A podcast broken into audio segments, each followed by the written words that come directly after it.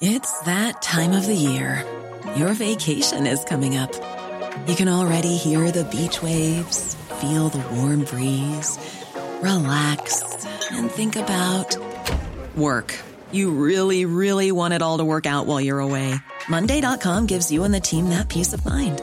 When all work is on one platform and everyone's in sync, things just flow wherever you are. Tap the banner to go to Monday.com.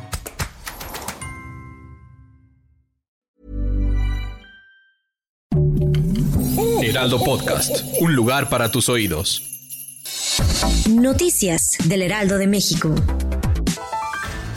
Durante la conferencia de prensa de la jefa de gobierno de la Ciudad de México, Claudia Sheinbaum, el titular de la Secretaría de Seguridad Ciudadana, Omar García Harfuch, dio a conocer más detalles sobre el atentado que sufrió el periodista Ciro Gómez Leiva el jueves por la noche, cuando estaba por llegar a su domicilio, y las acciones que se han tomado desde entonces. Luego de analizar las cámaras de vigilancia, se encontró que los responsables viajaban a bordo de un vehículo color negro y una motocicleta color negro con naranja tripulada con dos personas. Y se pudo verificar que la motocicleta iba siguiendo al periodista Ciro Gómez Leiva y fue a las 11 con dos minutos cuando se puede ver el paso de la camioneta sobre Avenida Universidad y mientras atrás se observa un vehículo que posiblemente también lo iba siguiendo. A pesar de los tratos entre México y España presumidos ayer por el canciller Marcelo Ebrard, el presidente Andrés Manuel López Obrador dijo que la relación entre ambos países se mantiene en pausa. En la conferencia de prensa en el Palacio Nacional, el jefe del Ejecutivo Federal expuso que para superar la pausa, el gobierno de España debe hacer una autocrítica sobre la conquista y la colonia en México.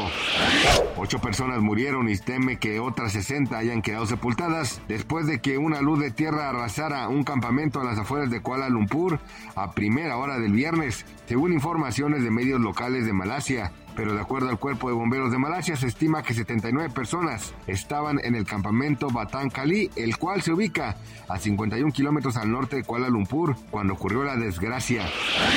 El monto de los retiros parciales por desempleo por parte de las cuentas de ahorro de los trabajadores sumaron 2.048 millones de pesos en noviembre. Esto es 1.6% nominal más respecto al mes inmediato anterior. De acuerdo con cifras de la Comisión Nacional del Sistema de Ahorro para el Retiro, los retiros se dan en un mes en el que las administradoras de fondos para el ahorro registraron plusvalías por 131.046 millones de pesos. Gracias por escucharnos, les informó José Alberto García.